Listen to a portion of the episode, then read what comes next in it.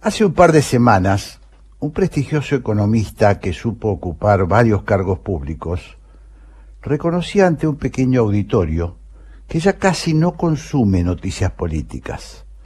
Me hartan las discusiones mediocres que establece la agenda del poder. No encuentro casi nada interesante en esos supuestos debates. La Argentina navega a la deriva, remató. La confesión me resultó muy impactante. Vuelvo a decir que se trata de alguien que, lejos de estar retirado de la vida nacional, es un profesional que sigue teniendo aspiraciones y deseos de cambiar la realidad. El especialista, luego de este pequeño epígrafe de tono emocional, intimista, digamos, se dedicó a desmenuzar los graves problemas estructurales del país y expuso cuál era a su criterio la batería de medidas que deberían tomarse para sacar la nave del encallamiento. Sin embargo, como suelo prestarle atención a los detalles, a mí lo aleatorio me pareció fundamental. Además de resultarme alarmante, me hizo reflexionar sobre mis propias percepciones. Sentí una inmediata identificación con el estado de ánimo el expositor describió.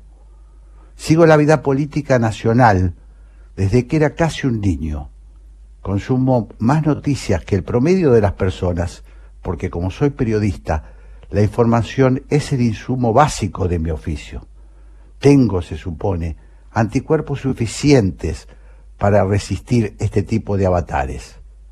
Pero la incomodidad de aquella frase me siguió acompañando durante varios días. No podría decir, como el economista, que he dejado de consumir las informaciones que produce la política de ninguna manera. Pero al igual que él, debo reconocer que he perdido interés por la mayoría de los hechos que producen sus protagonistas. Frente a esta realidad, una tentación simplificadora podría atribuir esa apatía, que estimo está bastante extendida, a los medios de comunicación, a la grieta, a la toxicidad que emiten los difusores de las noticias, incluso a la polución que emana de las redes sociales. Es esta última la gran coartada que suelen egrimir los enemigos de la libertad de expresión. La culpa es del mensajero. Si esto fuera cierto, uno debería llegar a la conclusión de que la política está haciendo las cosas más o menos bien y que es la desinformación deliberada, maniquea, la causante de nuestras penurias y bostezos. Si así fuera, deberíamos concluir que si no tuviéramos noticias negativas, estaríamos bien. Por supuesto, esta es una hipótesis falsa, largamente probada por la historia. Solo a modo de recordatorio, alcanza con un ejemplo. No hay en la historia, desde Gutenberg a la actualidad, sistema político que haya soportado el encubrimiento deliberado de la realidad. La ex Unión Soviética tenía un periódico que se llamaba Pravda, es decir, verdad. Allí se podían leer solo buenas noticias acerca del régimen. La cadena oficial de la felicidad no impidió, sin embargo, que en 1991 el coloso comunista se desvaneciera como un castillo de naipes. La gente sabe perfectamente cómo son las cosas, aunque la prensa diga lo contrario. Llegamos entonces al que considero el nudo de la cuestión. ¿No será que el problema está en la agenda política? ¿No será que es la política la que está fallando? Sé que es este un territorio delicado, porque si caemos en la tentación de concluir que la política es una práctica profesional que se, que se ejerce al margen de nosotros, podríamos concluir también, modificando que modificando a los gerenciadores de la cosa pública solucionaríamos los problemas y seríamos felices. Me temo que esta es una otra falacia. En la Argentina hemos tenido la tentación de recurrir al pensamiento mesiánico demasiadas veces.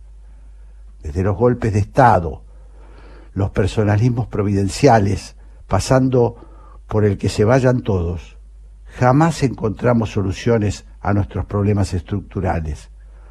Desde 1930 hasta la actualidad, la escalera nos condujo siempre hacia la oscuridad.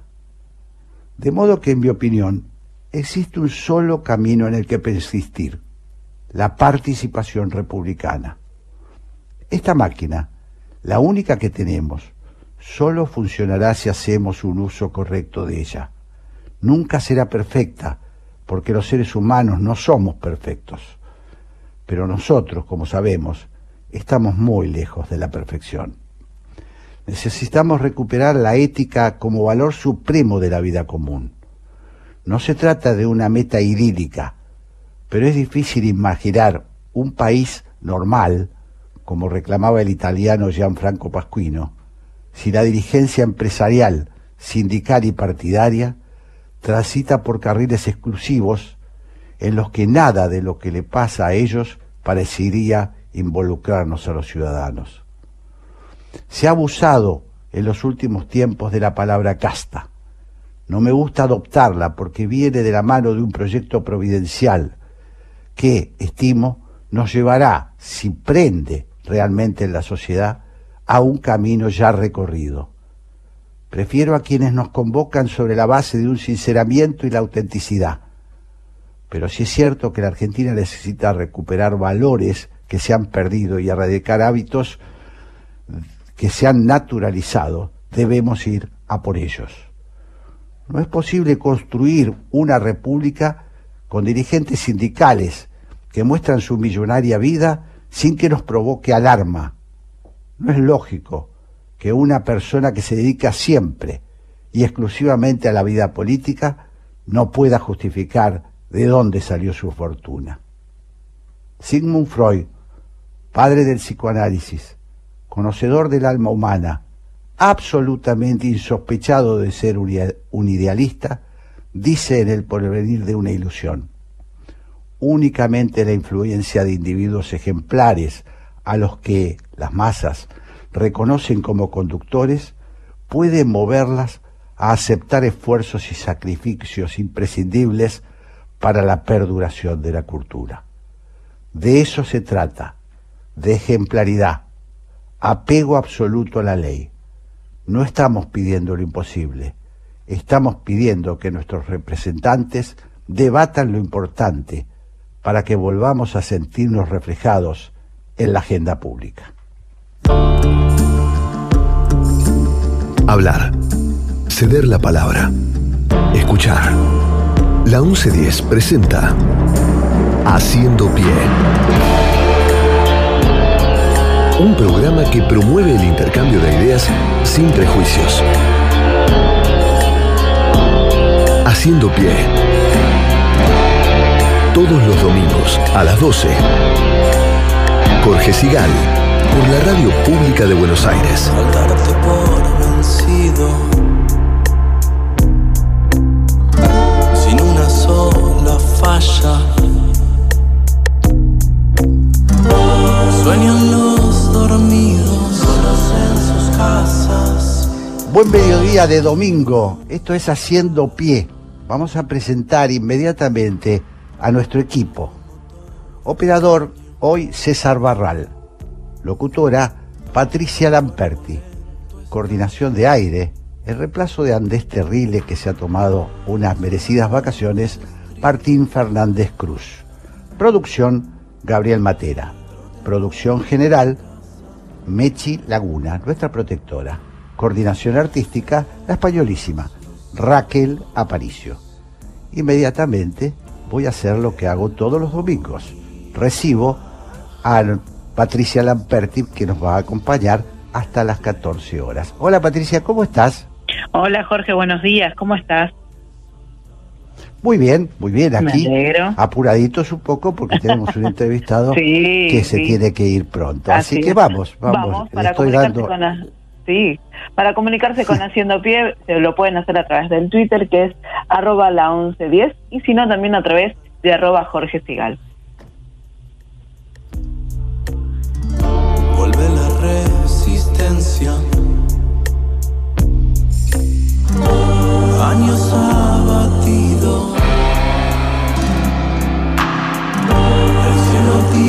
Haciendo pie porque no hace falta hundirse para llegar al fondo de la información.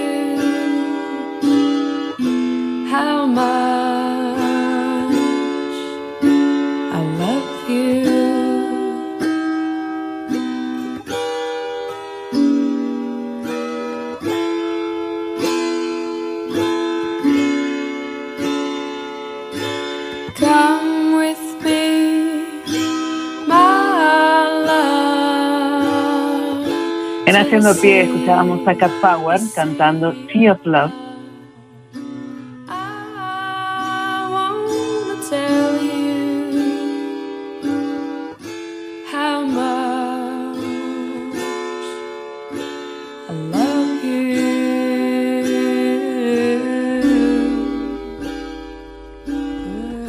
Fue fiscal adjunto de las que juzgó a las juntas militares en 1985.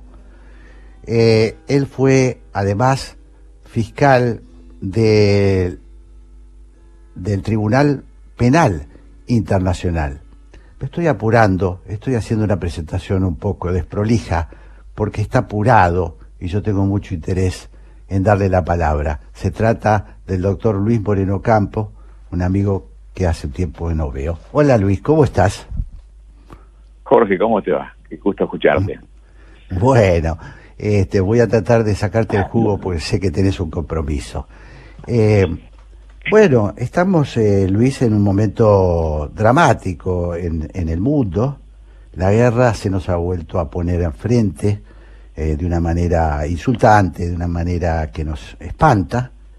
Y se está hablando mucho y estamos viendo imágenes que demostrarían la posibilidad de que se estén cometiendo, además de la guerra, crímenes de guerra.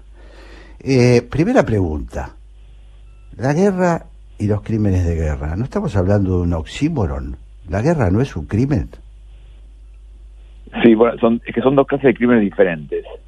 Uno es invadir, invadir un país, hacer una guerra de agresión, es un crimen, el crimen se llama crimen de agresión.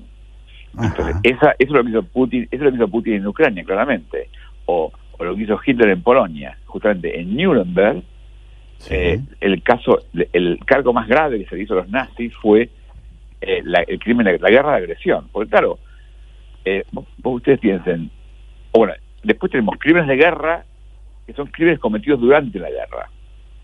Una cosa es la, la decisión de hacer la guerra, que toman los, los líderes de un país, y otra cosa es lo que hacen los oficiales durante la guerra, que justamente hay, hay reglas que dicen que en la guerra se puede, se puede matar enemigos combatientes, pero no se puede matar ni civiles, ni tampoco enemigos combatientes que están prisioneros. Justamente cuando los comandantes en curso de la Junta Militar decían que eran crímenes de guerra, bueno, lo que no pueden hacer era, una vez que hayan capturado a una persona que creían que era un guerrillero, torturarlo o matarlo. Eso no podían hacer. Y tampoco podían matar civiles, no podían secuestrar civiles, porque eso, eso, eso justo en los crímenes de guerra, la guerra, las leyes de la guerra no permiten eso. Así que justamente Trasero dijo bien, o son delincuentes comunes, como afirmó la fiscalía, o si hubo una guerra, son crímenes de guerra. Pero bueno, mm. crimen de agresión es el crimen de atacar un país. Crimen de guerra son crímenes cometidos durante una guerra. Y después también tenemos otro crimen posible acá, que es el crimen que se llama, que también está en Nuremberg, son los, tres, son los tres crímenes de Nuremberg. Nuremberg es el crimen de agresión, crimen de guerra y crimen de lesa humanidad. Que crimen de lesa humanidad es un ataque masivo o sistemático a la población civil. Y las tres cosas pasan en Ucrania. Entonces, lo bueno, digamos, cuando se pasó lo de los nazis, no había una ley específica que condenara la agresión como crimen y tampoco crimen de lesa humanidad. Eso se armó en, Nuremberg. Tampoco era un tribunal permanente. El mundo evoluciona lentamente, lentamente. Entonces, ahora tenemos ley, adoptada en 2010, y tenemos un tribunal permanente, justamente. Por el juicio de las juntas, a mí me nombró primer fiscal jefe de la Corte Penal Internacional. Sí. En 2002, en 2003, que es, que es una corte permanente. Entonces, no es como. En Nuremberg se inventó un tribunal, acá no hace falta inventarlo, pues está. El fiscal actual de, de la Corte Penal Internacional abrió una investigación. Entonces, no puede investigar el crimen de agresión, es el crimen obvio cometido por Putin. ¿Por qué no lo puede mm. investigar? Porque los Estados Unidos, sobre todo, no quiere que el crimen de agresión se investigue cuando lo cometen ellos. entonces, entonces eh, eh, la ley que se adoptó exige que no solamente el Estado que sufre la invasión, sino que el Estado invasor también sea parte de la Corte Penal Internacional para que el crimen sea bajo su jurisdicción. Ucrania aceptó la jurisdicción de la Corte, pero no Rusia. Entonces, la única alternativa legal a eso es que el Consejo de Seguridad de las Naciones Unidas envíe el caso a la Corte Penal Internacional, como lo hizo en Darfur y en Gaddafi, en el caso de Libia. Pero eso no va a pasar, porque tanto Rusia como Estados Unidos tienen derecho de veto. Mm. Lo, va, lo va a bloquear. Así que el crimen más grave que cometió Putin, que es el crimen de hacer una guerra, no va a ser investigado. Hmm. Eh, y ese es el crimen más grave porque, vos pensás, en Irak, en Irak mataron, se murieron 250.000 personas. No, la minoría, una minoría por crímenes de guerra, pero se murieron por hacer la guerra. Es decir, los Estados Unidos no mataron 250.000, pero por hacer la guerra, por invadir Irak, murieron 250.000 personas. Y eso está pasando ahora en Ucrania. Eh, más allá de los crímenes de guerra que se cometen específicamente, es una catástrofe para Ucrania y para el mundo lo que está ocurriendo en Ucrania. Ahora, lo que está haciéndose ahora, el fiscal de la Corte Penal Internacional está investigando crímenes de guerra y crímenes de deshumanidad. Eso es lo que está pasando. Y lo bueno de eso, por lo menos, que la gente sepa que eso está mal. Eso no se puede hacer. Eso no, importa la ideología de quien piense que Putin o Estados Unidos o lo que sea. No se puede hacer eso. Eso no se puede hacer. Como tampoco se puede invadir Irak. No se puede hacer eso. ¿Cómo, hacemos, cómo logramos cambiar eso? Bueno, veremos. Eh, a mí me es, es muy es muy frustrante lo que pasa con Ucrania, porque no justamente es porque es frustrante, porque no hay un recurso claro de cómo pararla, parar esta cosa horrible que está pasando. Entonces, eh, yo para salirme de la situación, primero hablo, la verdad que hablo con muchos periodistas de todo el mundo que me llaman, de, lugares muy insólitos a veces, pero a mí me, gusta una, una frase que dijo Mandela. Mandela, que fue un tipo que sufrió un montón, estuvo preso más de 20 años, él dijo, yo nunca pierdo, o gano o aprendo. Entonces, a mí me parece que Ucrania es la oportunidad que tenemos de aprender, aprender en serio cómo manejamos la violencia en el mundo. Y ese es el tema que yo creo que hay que empezar a discutir. Entiendo. Bueno, ahí está. Eh, con lo que vos estás eh, viendo, con los elementos que estamos viendo ahora en instantánea, porque las redes eh, y, los sistemas de comunicación lo permiten, vos ya tenés la convicción de que se están cometiendo crímenes de guerra. Sí, obvio, el tema es quién los comete. Obvio que se están cometiendo crímenes de guerra, obvio que se ve civiles muertos y bombardeos de hospitales o bombardeos de teatros. Obviamente que se cometen crímenes de guerra. El problema que tiene el fiscal actual es determinar no quién es la víctima, que eso es más fácil, sino quién es el responsable de eso. Puede ser un capitán, puede ser un... Justamente, volvemos al juicio de las juntas. En el juicio de las juntas lo que logramos hacer es mostrar la conexión que había entre los comandantes en jefes y cada uno de los hechos de secuestro y tortura que ha ocurrido. Entonces, eso, eso es lo que hay que hacer en un juicio penal. Y esto es lo que es difícil hacer acá. Sobre todo, no, es, muy, no es muy difícil para hacerlo por un capitán.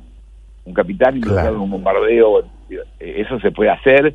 Y justamente hay 500 prisioneros en Ucrania. Así que se puede, alguno de esos, juzgarlos ya por crimen de guerra. El tema es si uno quiere subir más alto, ir a los jefes, a los generales o a Putin el mismo. Eso es más complicado. Hay, hay algunas alternativas, pero es más complicado.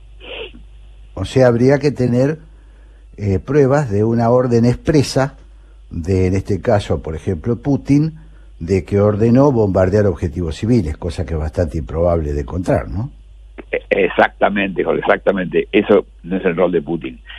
A mí me parece que trabajando en eso, una gente que estamos trabajando con, un grupo de gente en Inglaterra, cómo probar un delito que sí se le puede acusar a Putin, que es el delito de el desplazamiento forzoso durante un crimen de lesa humanidad.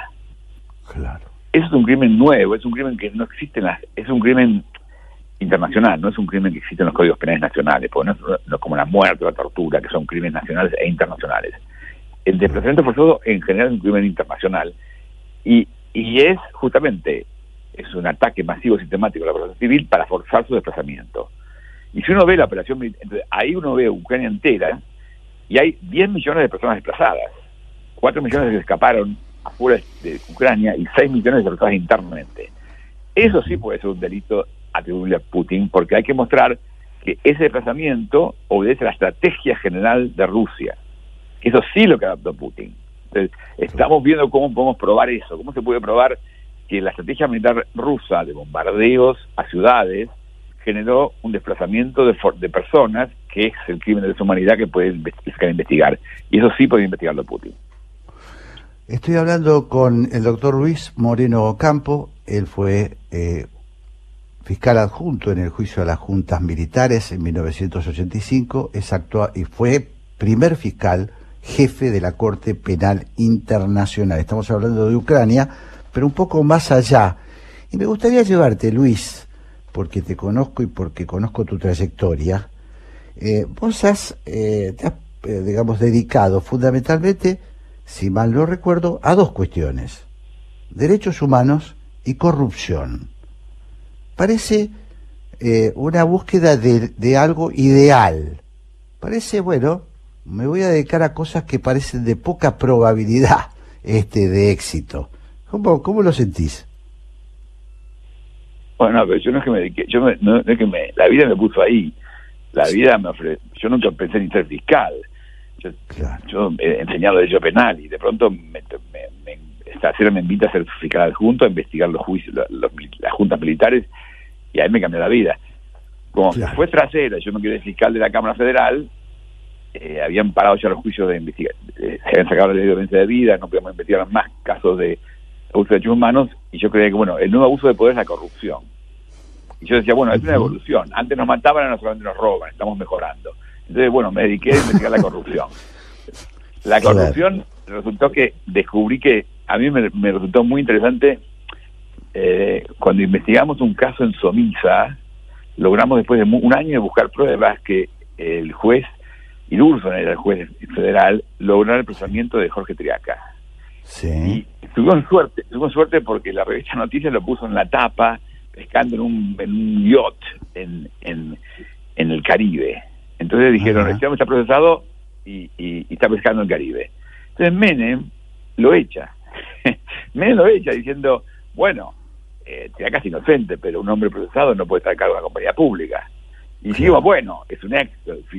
No, no sé cuándo lo condenaremos, pero tenemos un éxito de cambiamos algo. Ahora, Menem nombró en lugar de Triaca a María Julia Togaray, que tenía no uno, tenía dos procesamientos de contra suya. De lo que yo aprendí, porque yo como soy Mandela, yo me gusta Mandela, yo nunca pierdo, yo aprendo. De lo que yo aprendí es que no alcanza con los fiscales y los jueces para evitar los crímenes. Hace falta que los líderes políticos se involucren. Que la regla que los fiscales aplican y que la gente quiere que se aplique, los políticos también la usan. Y eso es lo que yo descubrí en Argentina, no pasa. La corrupción es endémica, eso es estructural. Los empresarios resuelven conflictos con el gobierno, con corrupción, y eso es normal. Y lo hacen todos los partidos. Y también pasa en Italia lo mismo.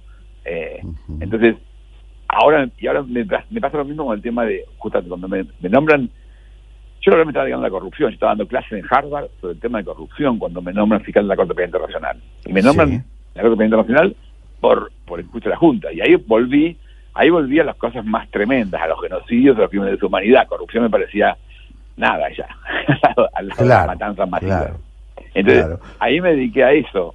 Y, y bueno, ahora estuve trabajando, desde que me fui a la fiscalía en 2012, yo empecé a ver cómo procesaba la información que yo tenía, y estoy sacando un libro ahora que sale en un mes, en Oxford University Press sobre el tema ese. Entonces, y sí, entiendo mucho de guerras y, de crímenes masivos. Corrupción ya me quedó como una cosa más, más este, es otro abuso de poder muy endémico, sí. que, que, bueno, que tenemos, me parece que es muy importante. Pero bueno, este, lo que sí creo que es posible y el mundo no quiere es crímenes masivos de matanzas. Ahí reaccionamos todo el mundo, pero todo, lo que pasa es que todavía no tenemos armado bien un sistema legal mundial. Entonces yo estoy trabajando en eso. ¿Cómo, cómo, ¿Cómo ajustar? Porque yo creo justamente la tecnología ha avanzado mucho en la comunicación, como tú dijiste bien. Eh, la guerra de hoy es comunicada en forma permanente y online, y, al, al, instante, y tiene repercusiones mundiales. En todo el mundo se discute la guerra de Ucrania ahora. Entonces, la guerra que es puntual en Ucrania tiene un impacto comunicacional masivo. Ahora, esa preocupación humanitaria no tiene un no tiene apoyo político institucional, porque no hay un sistema institucional que proteja a, la gente de todo el mundo de esta clase de crímenes, porque justamente el Consejo de Seguridad está armado de forma tal que los países más grandes pueden cometer estos crímenes sin que les pase nada. Y eso es legal, no es que es como que la corrupción fuera legal, no es que fuera es como, no es que fuera, es como en Libia, en Libia Gaddafi cuando se quedaba con plata del banco, no era un crimen. Él tenía autoridad para quedarse con la plata que quisiera. Bueno, eso pasa con las guerras. Los países grandes como Rusia, Estados Unidos o China pueden cometerlo, pueden invadir cualquier país y, bueno, no se los puede juzgar. Claro. Eso es lo que tenemos que aprender. Sí. No, cuando te lo, cuando te lo preguntaba eh, y, lo llevaba al terreno personal, no fuera, me, me, me pareció, me parece, que hay algo interesante que es aceptar que tenemos males que eh, nos acompañan como, como civilización, pero hay posibilidades de ir dando pasos en, en, un sentido civilizatorio, eh, valga la redundancia, ¿no? Dar pasos. Claro, Jorge. claro. bueno, claro. Pero es que a mí, a mí no se me ocurrió. Cuando yo estábamos con nuestra cena de las juntas, sentíamos eso, que damos un paso increíble. Yo en aquella época quería convertimos a Argentina en, su, en Suecia. No fue, Argentina no se convirtió en Suecia, para nada. Sin embargo, tampoco somos los argentinos de los 70. No. Cuando uno participa en, un, yo participé en un proceso de cambio social increíble, en mi lugar de la fiscalía, pero en un proceso social mucho más complicado, que hubo elecciones, la gente votó, el Congreso decidió cosas, Martín lideró, entonces pasó una transformación argentina enorme, enorme, y y bueno, entonces yo, yo la vi, yo la viví adentro, y yo vi que no, Argentina no se convirtió en Suecia como yo esperaba, pero tampoco somos argentinos de 70. Entonces el mundo también cambia. Cuando yo, como fiscal de la Corte Penal Internacional, decido procesarlo al presidente de Sudán, el mundo se me cayó encima, me atacaba en todo. Claro. No importaba, sabía que había que hacer eso. Y bueno, hoy el tipo está preso. Entonces, el mundo va cambiando, es mucho más lento de lo que esperábamos.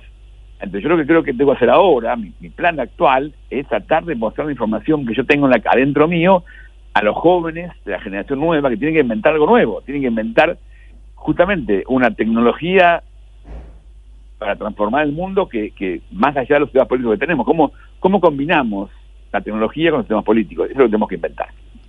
La tecnología actual sirve para vender cosas, para matar mejor, o para, o para hacer eh, cambios de analítica, no para romper elecciones, pero no estamos usando la tecnología en forma positiva para ayudar a la gente. Y eso creo que tenemos que hacer. Porque, claro, la inventan acá, la tecnología la inventan acá en Palo Alto.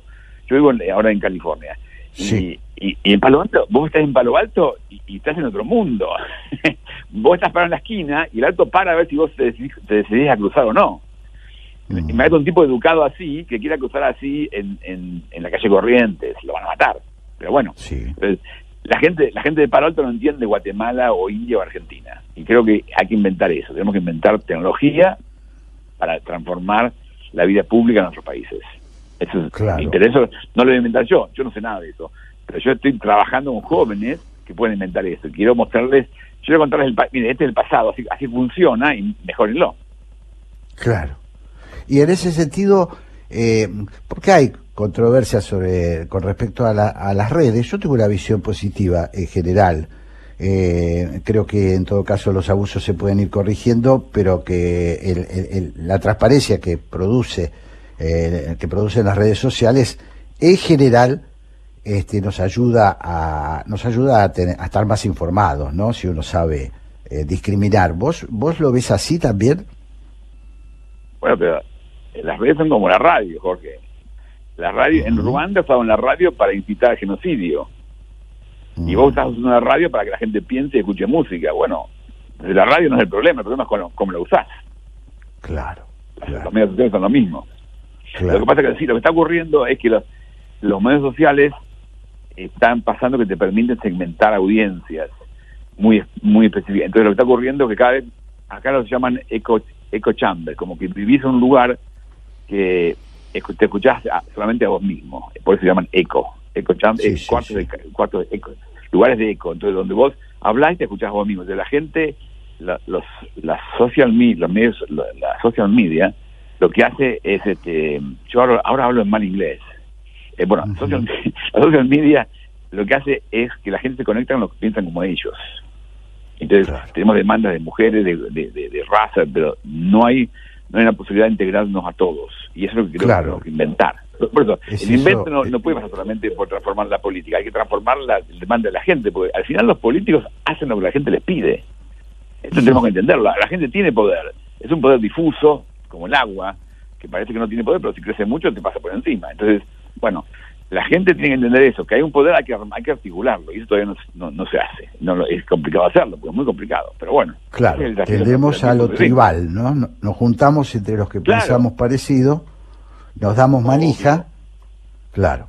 Y pasa cosas, y, pasan cosas como las del Capitolio, ¿no? Que uno podría decir imposible de imaginar, ¿no?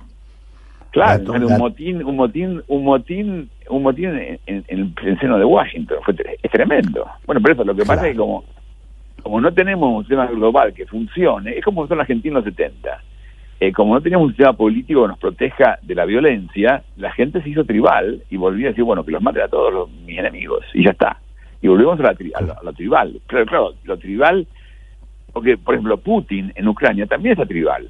Putin invade Ucrania, una de las razones fundamentales, hay varias, ¿no? Pero una es que la Rusia siempre pidió a Estados Unidos, y Estados se comprometió a eso, que NATO, que es una organización militar contra la Unión Soviética, no iba a estar en la, no iba a estar en la frontera de la, Unión, de, la actual Rusia. Sí, claro.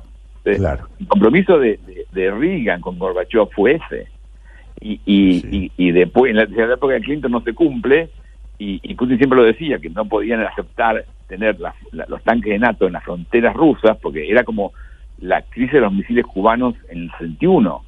Estados Unidos no aceptó que le pusieran misiles en Cuba, porque claro, era una amenaza muy fuerte a su propia integridad territorial, y es lo que piensa Rusia, porque los, los rusos, si los tenemos los tanques en la frontera, están perdidos, nos invaden en cuanto quieren. Entonces, unas razones de, de esta invasión es que no hay un sistema institucional de protección. Justamente, ¿por qué no hay guerras entre Alabama y el estado de New York en, Estados Unidos, que pasó en la guerra civil? Y bueno, porque ahora tiene un sistema político institucional que los protege. ¿Por qué no hay guerras entre Alemania y Francia y Gran Bretaña en Europa? Porque está en la Unión Europea. Entonces, tenemos que armar, tenemos que armar sistemas políticos que nos armonicen, que nos permitan manejar los conflictos. No que no va a haber conflictos, va a haber muchos conflictos, pero que los armonicen y que no permitan que lleguemos a la violencia masiva. Claro, claro. Bueno, eh, Luis Moreno Campo, eh, te agradezco muchísimo. Eh, te voy a hacer un comentario un poco frívolo hacia el final. Va, no es frívolo, no me parece para nada frívolo, artístico diría, ¿no? Está por estrenarse pronto Argentina 1985 de Santiago Mitre sobre el juicio a las juntas y vos vas a estar protagonizado, tengo entendido, por Peter Lanzani y Julio César Estacera por Ricardo Darín. ¿Sabes algo del proyecto ese? Sí, claro, sí, sí, sí. Sí, claro, me parece. A mí, me parece genial. Mira, yo estoy en la, yo vine a California. Yo estaba haciendo, yo cuando fui a la fiscalía, me acepté unos cargos en Harvard para estudiar un poco lo que había pasado. Pero yo vi en Harvard, no pueden cambiar la mentalidad, son, son muy norteamericanos, no son globales.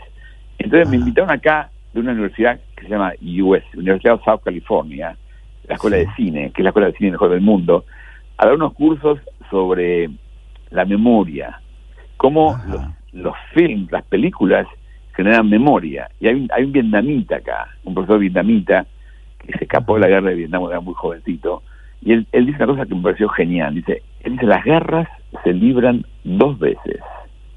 La primera vez en el campo de batalla, la segunda vez en la memoria.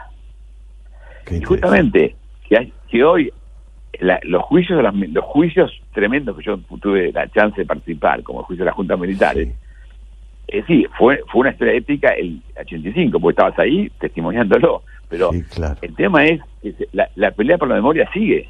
Mis hijos de 22 no tienen idea del juicio de las juntas. De que, que, que, que Santiago Mitra una película sobre el juicio de las juntas, casi 40 años después, me parece extraordinario, porque muestra eso, la batalla por la memoria. Y, justamente, Santiago, Santiago y Axel, eh, que son los que decidió hacer esa película, pensaban eso, bueno, Argentina tiene que reconquistar y retomar ese momento, me parece. Esa fue la idea que tenían, de, reconquistar el momento de que fue un cambio un cambio sustancial de Argentina, que los chicos ahora toman como normal, toman normal que hay democracia, toman normal que no puede un golpe de Estado, toman normal que, que hay libertad, bueno, eso no fue normal, vos, vos y yo lo sabemos. Pero bueno, me parece, y, tampoco alcanza hoy, no es que alcance que haya democracia y que todo esté bien, no, no alcanza, pero hay que valorarlo y cuidarlo y respetarlo, justamente. Necesitamos que sobre algunas cosas básicas, como respeto de libertades básicas, sea un tema no partidario, haya un consenso absoluto.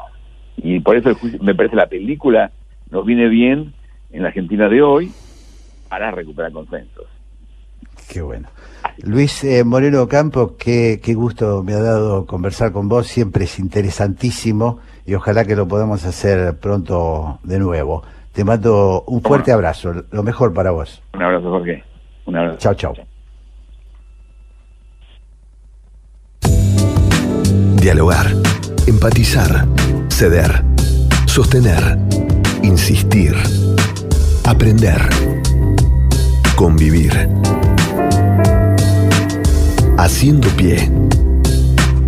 Buscando acuerdos en el disenso. Con Jorge Sigal. Hola, soy Graciela Fernández Meijide y el programa que yo conduzco se llama ¿Por qué? Y el por qué es esa pregunta que desde muy chiquito hacemos para indagar y en este caso es sobre la actualidad nacional generalmente, aunque a veces las fronteras no nos detienen y nos vamos un poco más allá. Repito, este programa va los domingos a las 14 horas. Los espero.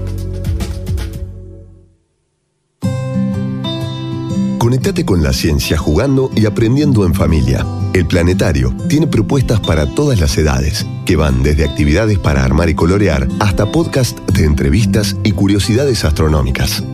Ingresa a las redes del Planetario en Instagram, Facebook, Twitter y Spotify o a www.planetario.buenosaires.gov.ar y descubrí el universo desde casa. En Banco Hipotecario actualizamos nuestra app para hacer tu día a día más fácil. Nuevo diseño, más funcionalidades, más información. Consulta, invertí, envía, pedí, paga con QR y mucho más. Banco Hipotecario en tu celular. Descarga la app BH y opera todos los días durante las 24 horas. Hola, soy Mosquita Muerta y todas las tardes, de 4 a 6, los invitamos a encontrarnos. ¿Para qué? Para hablar de medios, para hablar de tele, para hablar con famosos, para hablar de rating, para hablar de todo lo que nos gusta. Una ceremonia que venimos haciendo desde hace 7 años, por si las moscas. Todas las tardes, desde las 4, acá en la 1110. Existe más de una manera de dar vida. 6.000 argentinos esperan. 40 millones. Podemos ayudarlos. Todos podemos dar vida. Comunicate al 0800-555-4628 www.incucay.gov.ar. Es un mensaje del Ministerio de Salud, Presidencia de la Nación. Descarga la nueva versión de la aplicación Vea Medios y escucha la 1110 con la mejor calidad desde tu celular, iPad o tablet. Para no perderte un segundo de todo lo que la radio de la ciudad tiene para ofrecerte, Vea Medios, la aplicación que te acerca a los medios públicos de Buenos Aires, estés donde estés.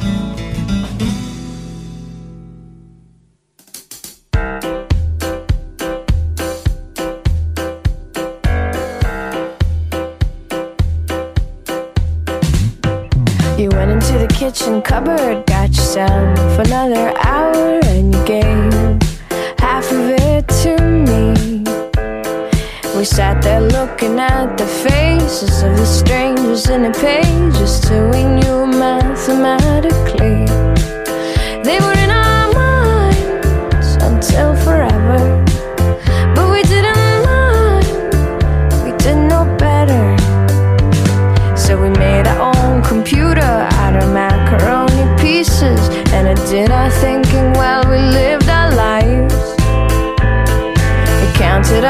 feelings and divided them up even. And it called our calculation perfect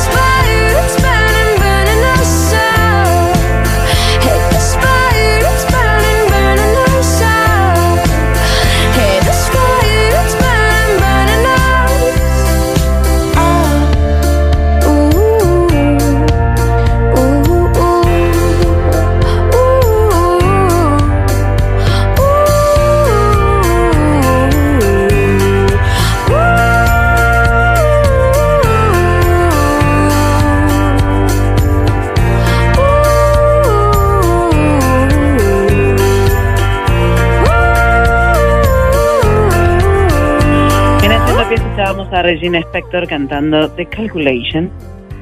Porque en realidad nuestra profesión comienza con una vocación que es, vos sos un pibito y te gusta dibujar. Esa situación prima- prim- primaria, primitiva, el niño que le gusta dibujar, yo creo que hay que cuidarla y no se tiene que abandonar nunca. Quien hablaba eh, eh, fue, era el dibujante, pintor y escultor argentino Carlos Nine. Él nació en 1944 y falleció en 2016. Eh, trabajó en muchísimas publicaciones argentinas, fue un genio del humor. Trabajó en humor, en la revista Humor, en Fierro y en Noticias. Y como siempre hacemos, este audio nos da pie para hablar con alguien que se dedica también a dibujar, a la caricatura, al- a la comedia, eh, escrita, eh, dibujada, y nos eh, llama mucho la atención su obra. Ella nació en Santiago de Chile, pero a los pocos meses del emblemático año 1973, luego del golpe militar, sus padres se trasladaron a Buenos Aires, así que es casi argentina por adopción. Estudió la carrera de dibujo en la Escuela de Bellas Artes Manuel Belgrano y en, en Buenos Aires. Hizo una especialización en la Escuela Prinidiano Pueyrredón. Tiene una vasta experiencia dibujando historietas. Eh, hoy, ella eh, tiene una viñeta diaria en el diario La Nación eh, que se llama, y publica un libro que se llama Anda a lavar los platos. En Twitter e Instagram es Alejandra Lunik, arroba Alejandra Lunik. Hola Alejandra, ¿cómo estás? Hola, ¿cómo estás vos? Gracias por la Muy bien. invitación. No, al contrario, un placer. Este, voy a tratar de sacarte el jugo en el tiempo que tenemos. Bueno, Eh, bueno, bueno, eh, tu, tu- tu trabajo, tu trabajo diario, eh, quisimos eh, introducirlo a través de Nine porque pienso que está la fantasía de mucha gente, ¿no? De que cuando es niño, cuando es niño, dibuja. Y mu- muchas veces la fantasía es, qué lindo sería dedicarme toda la vida a esto. Sí. Eh, bueno, es un poco, bueno, Nine es un poco el ídolo de todos los dibujantes, creo que de la Argentina, y, y un poco es el que, el primero, por lo menos que yo escuché eh, decir algo así, que es la continuación de, de la niñez, el oficio de dibujante.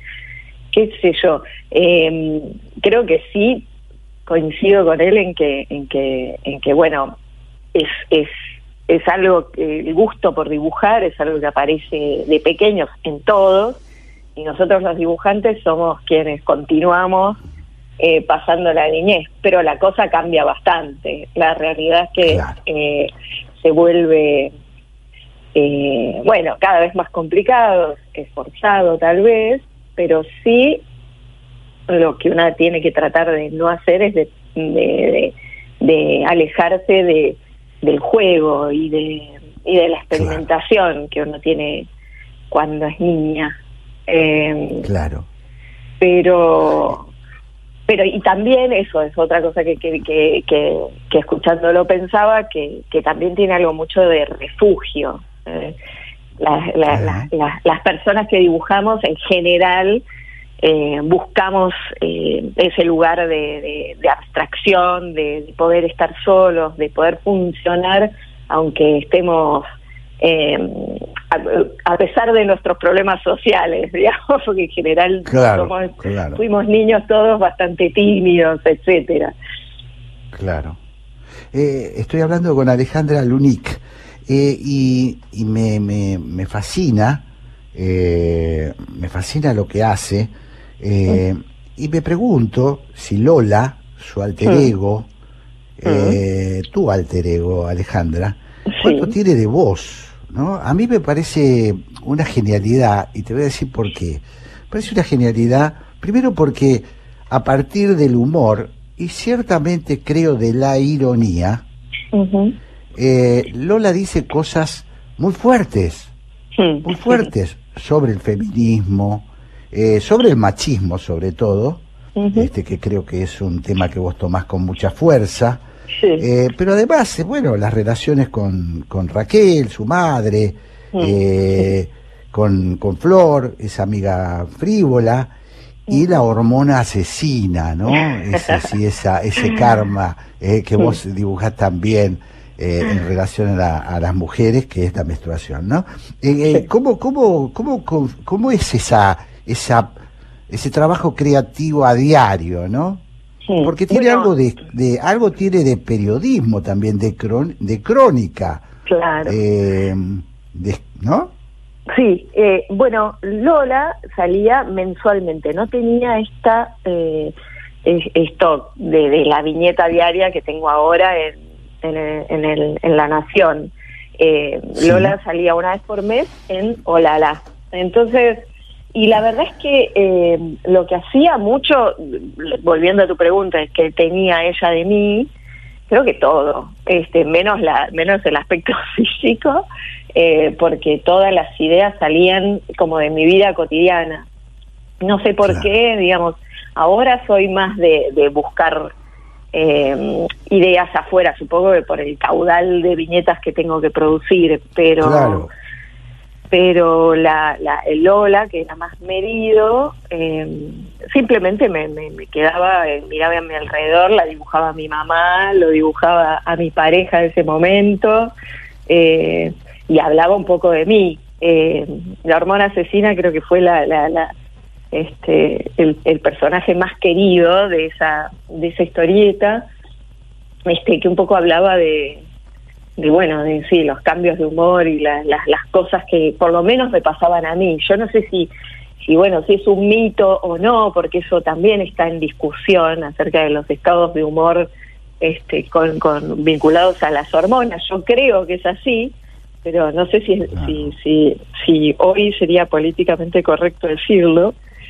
Eh, pero bueno ese digamos esa era mi, inspiración. Bueno se ha usado se ha usado mucho para descalificar a la mujer no claro este loca loca este histérica bueno todas esas cosas que lamentablemente eh, se habían se habían generalizado creo que hoy están un poco en retroceso no a partir de, de la propia batalla de las mujeres no sí, y además, bueno, mi intención no era de ninguna manera eso, eh, descalificar Claro. o descalificarme, sino más bien describir, bueno, un estado de, de ánimo en donde yo por lo menos sentía que, que, que, bueno, que estaba eh, dominada por la hormona asesina.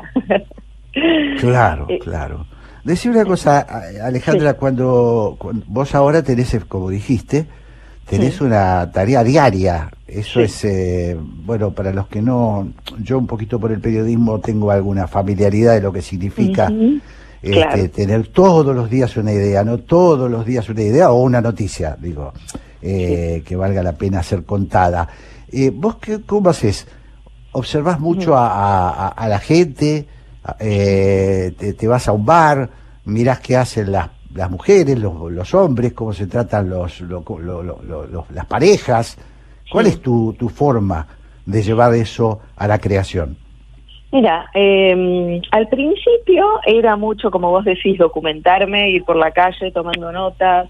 Tengo un grupo de WhatsApp conmigo misma, entonces me mando mensajes de cosas que veo Claro. por la calle.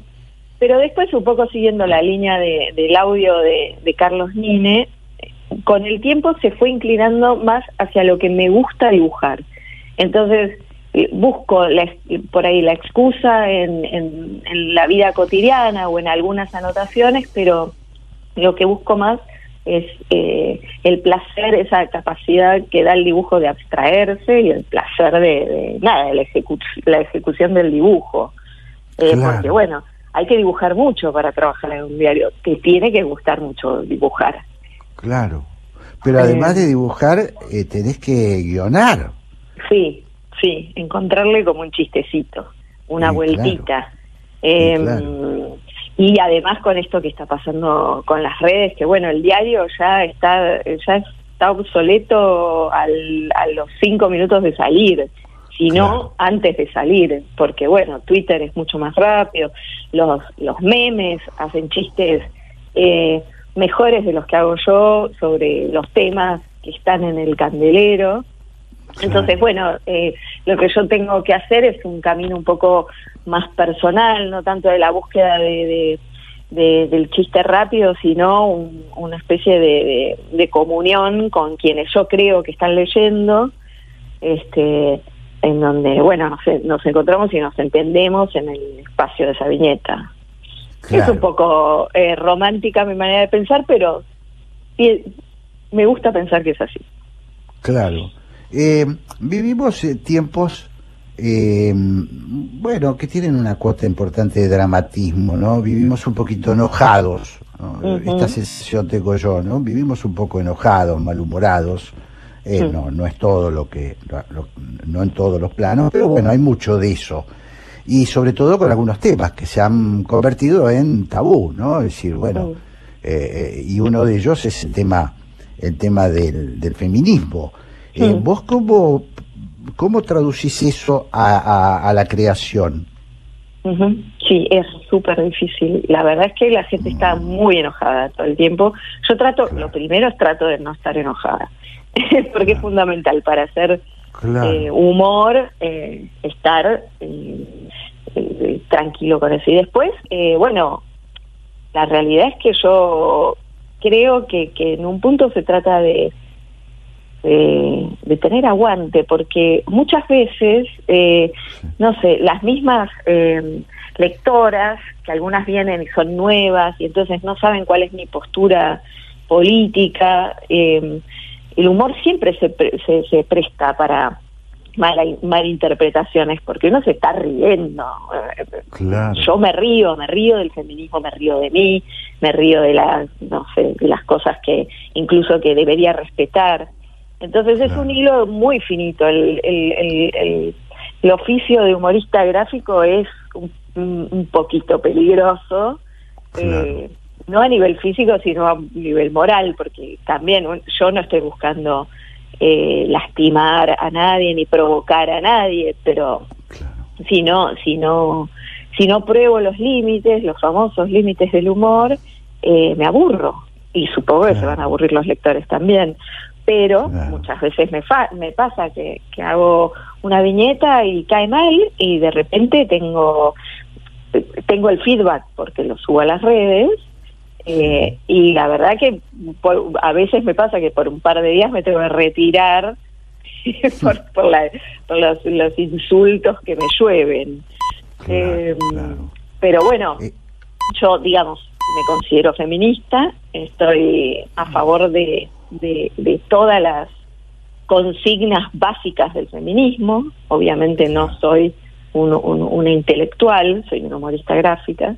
Este, entonces, bueno, desde mi lugar yo toco los temas, pero también juego con ellos. De- que me parece que, que además, como son temas que nos atraviesan a todas las mujeres y en estos últimos años fue tan fuerte que es imposible no hablar de eso. Pero como yo tengo una mirada bastante crítica sobre todo y sobre todo una mirada jocosa, porque soy así, eh, bueno, a veces me meto en líos. y a veces salgo, y a veces hay- es algo muy, muy triunfante, ojo. eh, Airosa, claro. airosa, exacto. Alejandra, eh, seguiría hablando muchísimo con vos porque Ah. tengo un montón, mira, tengo un montón de cosas anotadas, pero bueno, se nos acaba el tiempo. Solo Bueno. decirte que cuando eh, sigo tus, tu- tus billetas, siento un poquito de parentesco con Mafalda y eso me pone muy feliz. No sé si creo que no que no, no te debo no debo estar descubriendo nada, ¿no? Este, Bueno. esa, esa, esa, esa ternura y esa posibilidad de decir las cosas, todas las cosas se pueden decir. Eh, y eso me parece que es un gran, un gran mérito tuyo. Bueno, eh, te agradezco mucho, Alejandra Lunic, por este espacio eh, eh, y ojalá que pronto volvamos a repetirlo. Te mando un gran Muchas abrazo. gracias a vos, Jorge, y te mando un beso grande. Gracias, muchas gracias.